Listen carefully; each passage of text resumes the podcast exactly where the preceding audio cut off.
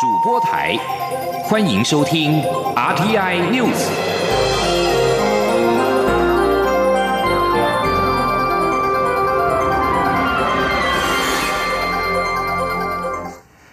各位好，我是李自立，欢迎收听这一节央广主播台提供给您的 RTI News。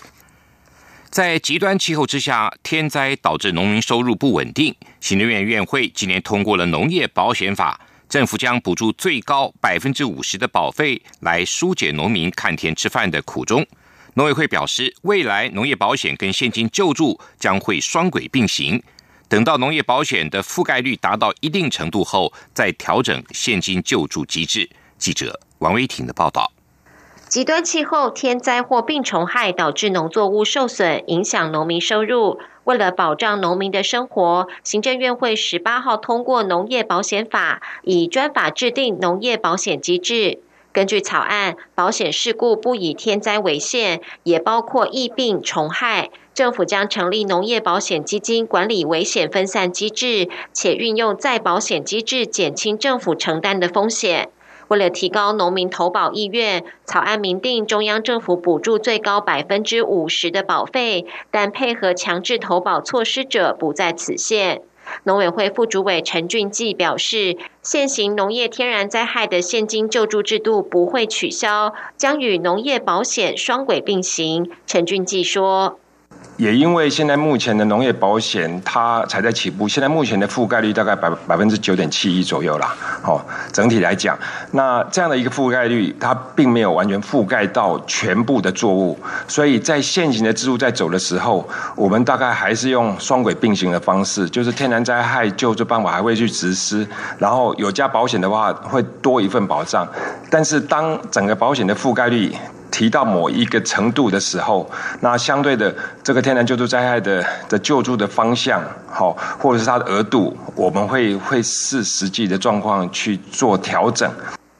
农委会自二零一五年起推动示范农业保险，至去年六月底为止，已经开发销售梨子、芒果、释迦、水稻、莲雾、木瓜以及养殖水产等十五个品项的农业保险。累计总投保件数二点九万件，总投保金额达到新台币六十亿元，总投保面积有四点七万公顷，累计理赔件数九百零七件，理赔金额八千九百一十九万元。未来会持续开发枣子、番石榴和荔枝等保单。陈俊记表示，农业保险有很多不同类型的保单，例如收入保障型、产量保障型、天气参数指数型、设备实损实赔型或禽流感扑杀保单等，希望提升农民对保险的意愿，让农民的收入有充分保障。行政院长苏贞昌在院会表示，全面推动农业保险，协助业者分散经营风险，提高农民遭受天然灾害及疫病虫害时的保障，进而达到安定农民收入、提高农业经营保障、稳定农村社会发展的目标。中央广播电台记者王威婷采访报道。陆委会今天表示，中共对外红色渗透、控制媒体的模式，早已经成为国际社会共同防范的标的。而且，中共进行言论审查，近来还变本加厉的输出境外。但政府珍视台湾的新闻自由环境，希望大家一起来守护自主自由的新闻环境。记者王兆坤的报道。陆委会表示，中共一直使用例如中宣部的指令干涉自己媒体的报道，这样的言论审查。最近更变本加厉，输出到境外，台湾首当其冲。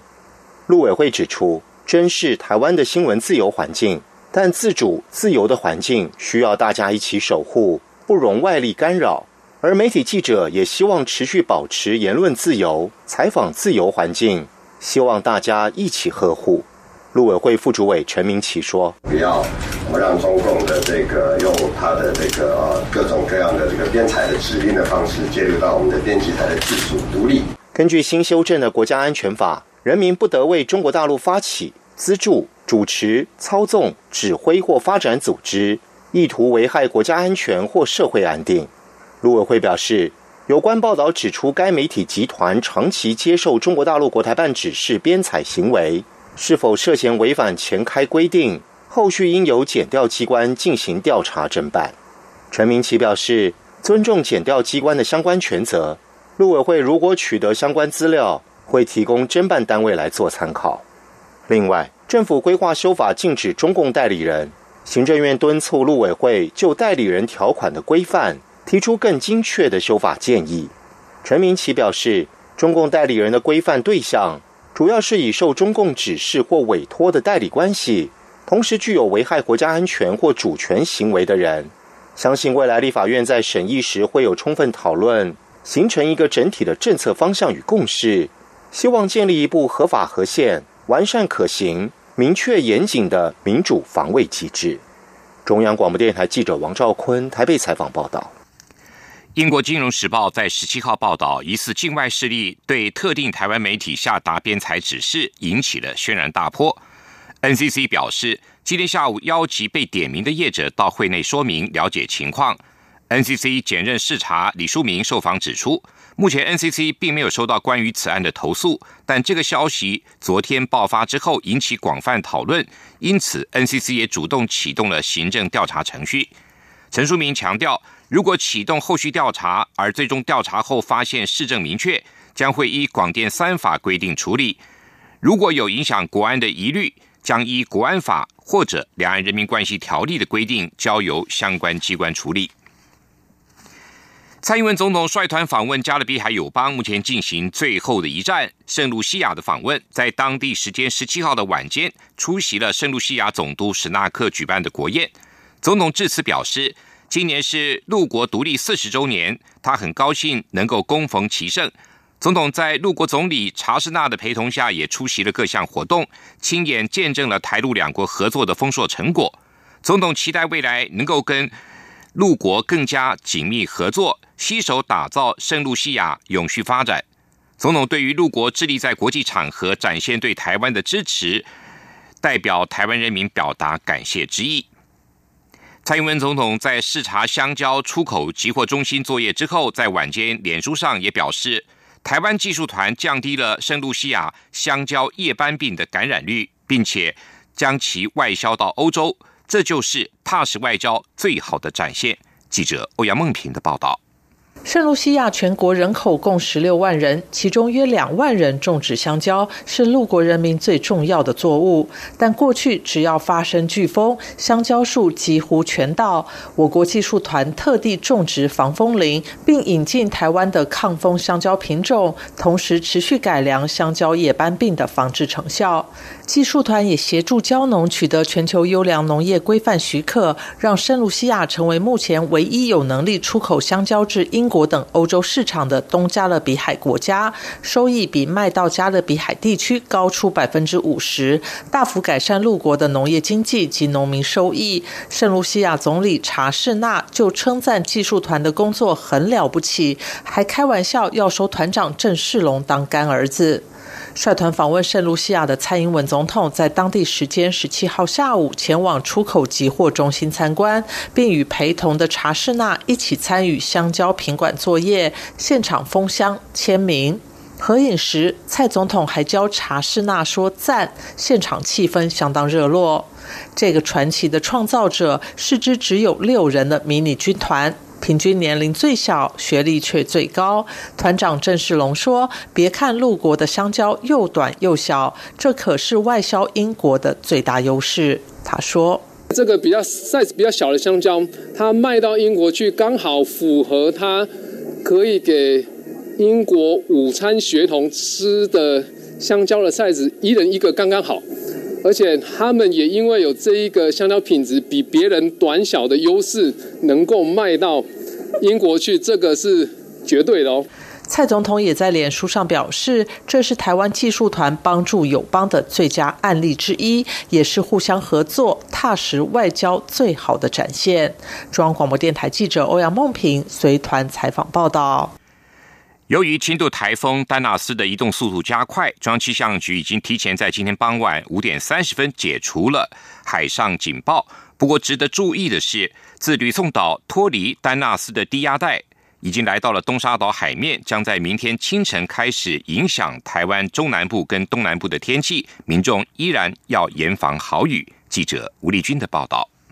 今年第五号台风丹纳斯十八号下午开始加快脚步朝韩国方向北扑，截至傍晚五点的中心位置，已经来到日本冲绳那霸的西方三百六十公里的海面上，暴风圈已经脱离台湾北部及东半部近海，因此气象局也提前在傍晚五点三十分正式宣布解除丹纳斯的海上台风警报。不过周末要往返韩国。的旅客要特别留意丹纳斯的动态，而随着台风远离，外围环流带来的雨势也将逐渐趋缓。不过，气象局仍提醒，嘉义以南及恒春半岛仍可能出现局部大雨或豪雨，彰化南投云林东半部地区及台中以北山区也有局部大雨的几率。此外，预报中心检任记正吴婉华也提醒民众自吕宋岛开始和丹纳斯分手的低气压，虽然并未增强为热带性低气压，但已经来到东沙岛海面。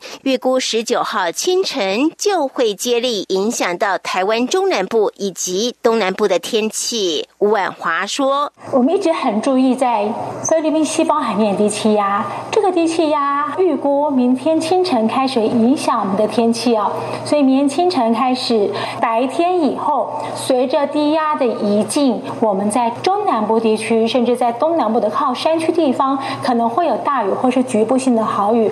气象局也预估，这个低气压直到二十号都将持续为中南部带来大雨或豪雨，而受到台湾外围环流及低压带的影响，未来两天高雄、屏东及台东沿海都会有八到十级的强阵风，基隆北海岸东半部沿海、恒春半岛及南部沿海也会有长浪发生，尤其十八、十九号仍在大潮期间，气象局。也再度提醒沿海低洼地区要慎防海水倒灌。至于二十一号起到下周三，则受到南风影响，降雨会稍稍微趋缓，但南部的水汽依旧偏多，仍处于温暖潮湿的天气。中央广播电台记者吴丽君在台北采访报道。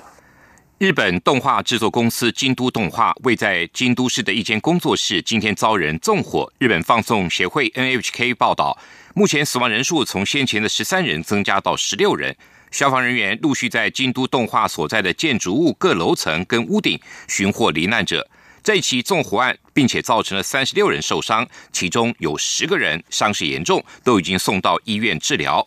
日本放送协会报道说，警方已经拘留了一名四十一岁的男性嫌犯，并且指他在日本时间今天早上十点之后，在京都动画所在的三层楼的建筑物撒上了似乎是汽油的液体时，大喊“去死吧”。不过，报道指出，这名男性嫌犯本人也因为纵火事件受伤，目前在医院接受治疗。警方将会等他情况好转之后，再对他进行侦讯。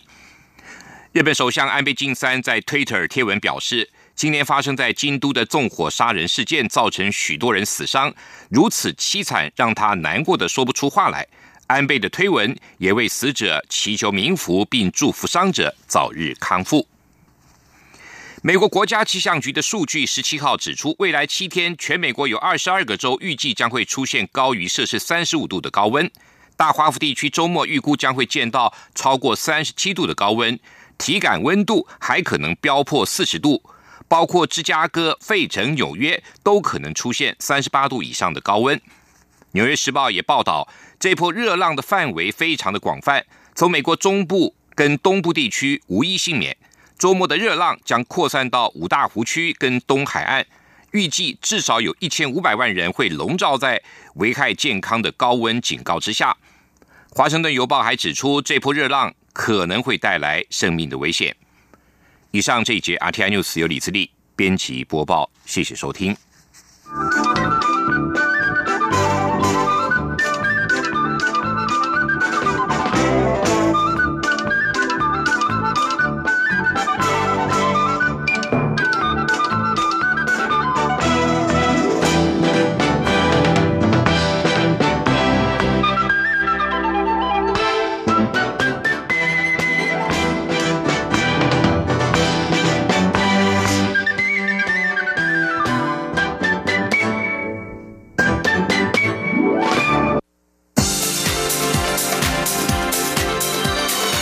这里是中央广播电台台湾之音，欢迎继续收听新闻。欢迎继续收听新闻。台湾科技大学、云林科技大学、屏东科技大学三校推动合校，力拼台湾高教史上的最大合并案。教育部今天指出，希望三校合并之后，发挥一加一加一大于三的效果，提升整体竞争力。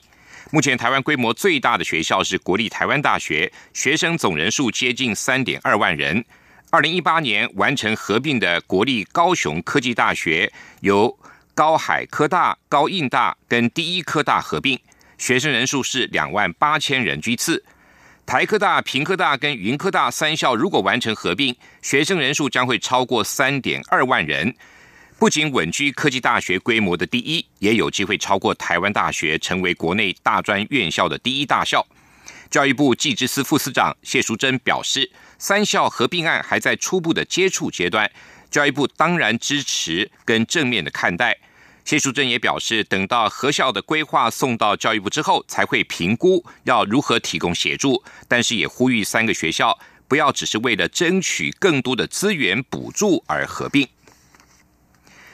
大学职考的成绩单在今天寄发，大学考试入学分发委员会表示，今年有七十二种采集的组合，最低登记标准落在第二类组的英文、数甲跟化学三科的组合。只要三十九分就可以填写志愿。由于今年核定的总招生名额跟回流名额都在下降，大考的分发会推估今年录取率将会创七年来的新低，不会超过九成，大约是在八成左右。记者陈国伟的报道。今年共有六十三所大学、一千八百七十四个系组参与大考登记分发招生，总招生名额包含各管道回流的一万零一名，共有三万四千五百七十六名，比去年少五千六百八十七名，下降百分之十四，创下历年最低。大考分发会指出，在今年七十二种采集组合中，有十四种采集数科最低登记标准三十九分，落在英文、数甲、化学三科组合。另外，今年有一百零六个系组同时参采学测成绩，五十七个系组采集应听成绩。大考分发会执秘王玉明表示，今年大考分发名额占所有管道招生名额的三成多。由于回流名额比去年少了近四千八百名，加上原本今年教育部的核定名额就减少约九百名，因此推估这次的分发录取率将比去年百分之九十点八八还要低。今年的职考报名人数呢，它没有大幅减少，但是我们的整个招生员呢，啊，主要是下降了，我大概在十四 percent 左右，所以我们今年呢，这个录取率呢，大概就是预估在八成。分发会提醒考生，七月十九号到二十八号中午开放缴交登记费，七月二十四号到二十八号下午四点半开放上网登记志愿序，预计八月七号放榜。中央广播电台记者陈国伟台北采访报道。民进党跟国民党的总统初选已经抵定，外界关注台北市长柯文哲参选的动向。尽管尚未宣布参选，但柯文哲近来炮火猛烈。他今天受访表示，二零一八年县市首长选举白热分手期间，还发生了葛特曼事件。如今行政院长苏贞昌在提他曾经说连任会支持蔡英文总统一事，不客气的回击，有够不要脸。柯文哲在去年五月接受绿色和平电台有影上大声主持人陈宇欣的专访，他表示自己在二零二零年绝对会力挺蔡总统，不会出来选，并且驳斥柯文哲二零一八年连任台北市长就会接着选二零二零总统的说法。而柯文哲近日多次批评民进党，包括副秘书长林非凡人事案是说谎成性，蔡总统讲的话老百姓也听不懂等等。苏贞昌十七号则提及柯文哲曾说连任市长会支持蔡总统。正在出访友邦的蔡总统也表示，每个人都应该坚守岗位努力。对于蔡总统回应坚守岗位努力，柯文哲则表示，蔡总统如果把总统工作做好，也不会出现支持高雄市长韩国瑜的寒流。太阳花学运领袖林非凡接任民进党副秘书长，外界好奇态度转变的原因。林非凡今天接受广播专访时说，他决定加入民进党的关键是高雄市长韩国瑜出现，现阶段最重要的工作就是二零二零要打造非韩家园。林非凡表示，从年金改革、婚姻平权、非核家园和能源转型政策以及转型正义这些一项一项进步改革的政策会全盘的瓦解。对此，高雄市政府今天则回应林非凡对于韩国瑜的主张批评，都是公民投票一票一票决定出来的，是民进党践踏民意、侮辱民主的价值。另外，针对国民党总统初选由高雄市长韩国瑜胜出，将代表国民党角逐二零二零总统。台北市长柯文哲日前批评韩国瑜读的书只够让他做北农董事长，今天又批韩国瑜还没有准备好当总统。韩国瑜今天回应，尊重柯文哲的发言。法庭上所提出的数位证据，像监视画面、网络留言，因为容易被篡改，失去证据力。现在区块链的技术将能够帮助民众自保。由国内数位建设权威鉴真数位转投资的区块科技公司，今年宣布推出了自主研发的区块链存证王 APP，将有效的确保证据的真实性跟有效性。记者杨文军跟杨仁祥的报道。当发生行车纠纷，民众通常会拿出手机拍照存证，但哪些刮痕是当下发生，哪些是之前就有的，常因证据不足，审理起来旷日费时。资深法律人达文西各资及高科技法律事务所所长叶启新就指出，关键就在于数位档案容易毁损或遗失，容易被篡改，有效性难以被认可这三大疑虑，法官通常都只会当成是辅助证据。他说：“哦，对方律师呢，第一件事就是说，这个是他自己拍的，哦，这可能有变造、伪造。这时候法官就会陷入一个难题，因为他也没办法决定他到底是不是变造、伪造。”为有效解决此问题，区块科技公司自主研发出区块链存证王 APP，只要下载到手机，就能利用里面的拍照、录影、录音、荧幕录影、截图等功能留下证据，运用区块链不可篡改、不可毁损等特点来保存数位证据的原始性。区块科技公司执行长黄进博说：“那我相信这个是一个将来一个。”很刚需的一个需求了，因为每个人一定都有创作，那可是你创作了不知道怎么样把它保护好。你今天一个 idea 很快的，也许哪一天别人听到你的对话，然后他去申请专利了，结果是偷你的 idea，他还会告你。黄进博举例，现在网购盛行，当民众发现受骗而提告时，网页却往往已遭撤换。但若将证据上链保存，便可让不孝商家无所遁形。另外，在 Facebook、Line 常见的网络霸凌，即使对方事后删除留言或收回讯息，原告也能证实自己举出的证据并非事后造假或合成。黄进博强调，目前第一阶段会先聚焦在数位证据的存证与真伪辨识，未来会延伸至智慧财产权与重要商业文件的保护。中央广播电台记者杨仁祥、杨文君在台北的采访报道。金管会于二零一五年发布了信托业办理高龄者及身心障碍者财产信托评鉴及奖励措施，鼓励银行的信托业务进一步的结合安养照护跟医疗服务等功能。为高龄者量身定做合适的安养信托商品，金管会主委顾立雄今天参与评鉴颁奖之后表示，将透过政策压低信托所需要的管理费用，进一步的让信托业务普及化。记者陈林信宏的报道。台湾已迈入高龄社会，为确保高龄者的经济保障，金管会于二零一五年十一月发布信托业办理高龄者及身心障碍者财产信托评鉴及奖励措施，并从二零一六年开始实施五年，每年选出绩优的银行，以鼓励银行的信托业务能够结合安养照护、医疗服务等功能，为高龄者量身定做合适的安养信托商品。今年获选的银行八大公股行库全都入列，民营行库只有富邦和玉山银行两家。金管会主委顾立雄表示，银行为高龄和身心障碍者办理信托，资金每年都有成长，至去年底已经达到新台币一百七十亿，且承办的银行从以公股行库为主，也陆续拓展至民营行库。不过，顾立雄也认为，银行信托所需要的管理费有调降的空间，而且也必须透过政策予以执行。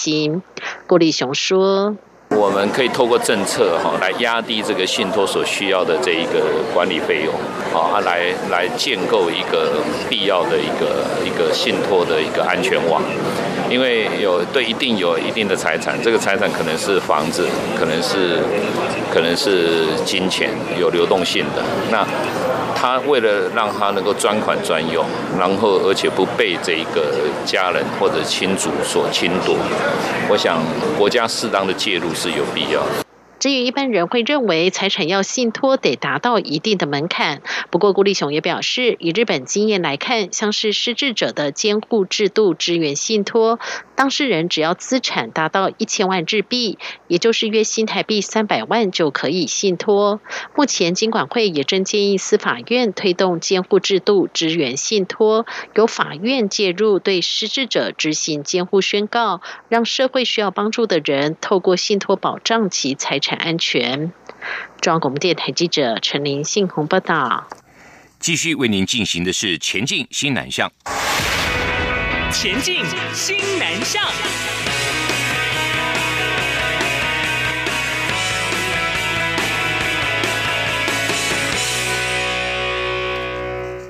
为加速国际化跟推展新南向教育，由我国驻越南胡志明市台北经济文化办事处教育组主办。二零一九台越技职教育交流研讨会十七号在龙华科技大学盛大举行，台越双方共二十四所技专校院签署了合作备忘录，期盼以台湾优质的技职教育跟产学合作经验，共同的促进教育的实质交流，创造台越学子更好的技职教育机会。二零一九台越技职教育交流研讨会邀请了教育部前政务次长姚立德、技职司副参事。廖高贤等人与会，并由龙华科大、国立云林科技大学等十三所技职校院和越南的肯特大学等十一所技专校院共同签署合作意向书，象征台湾和越南开展友好合作的崭新里程碑，也期盼未来持续的加强校际之间的结盟，更促进实质的深入合作。龙华科技大学校长葛思祥致辞表示。学校创校以来，秉持着务实、卓越跟创新的教育理念，积极推动产学链结、学用合一的实作教育，为国家培养优秀专业人才。在全球化的时代，技职教育更需要在在地化的基础上强化国际接轨。龙华科大近年来持续在国际化，并且很早就深耕越南。这个学期一千多名境外生中，越南学生就占了境外生人数的一半以上，可以说是越南是荣华科大迈向国际化的最佳伙伴。教育部前政务次长姚立德也指出，教育部在三年前推动教育新南向政策，强化东南亚、南亚的实质交流。越南一直是台湾推展新南向的重要伙伴，在台就读的越生近年来大幅的成长。期盼借由这次研讨会跟签署校际的合作，创造台越技职教育更多的交流机会，也进而促进两国经济的整体发展。曾经在世界五百大超级电脑中排名四十二名的御风者电脑平台，确定落脚在成功大学的计算模拟中心，未来将致力于拓扑学研究跟路由验证。这个超级电脑平台最后将会协助新南向国家训练。科研领域人才，国家实验研究院高速网络跟计算中心副主任朱贤良受访时说明，今天已经将公文送达成大，国网中心预计八月初启动捐赠程序，陆续将共计三十五柜上百台的主机跟设备送往成大的计算模拟中心。国网中心在今年六月启动了御风者的捐赠甄选计划。收到来自台湾许多学研机构的申请，经过缜密的审查跟筛选之后，终于选出御风者的受赠者。最后，利用这个超级电脑平台，也将会协助新南向国家训练科研领域人才，并且研议在任务成功升退之后，将御风者捐赠给新南向国家有需求的学研机构，发挥最后的价值。以上这一节 RTI News 由李自力编辑播报，谢谢收听。Thank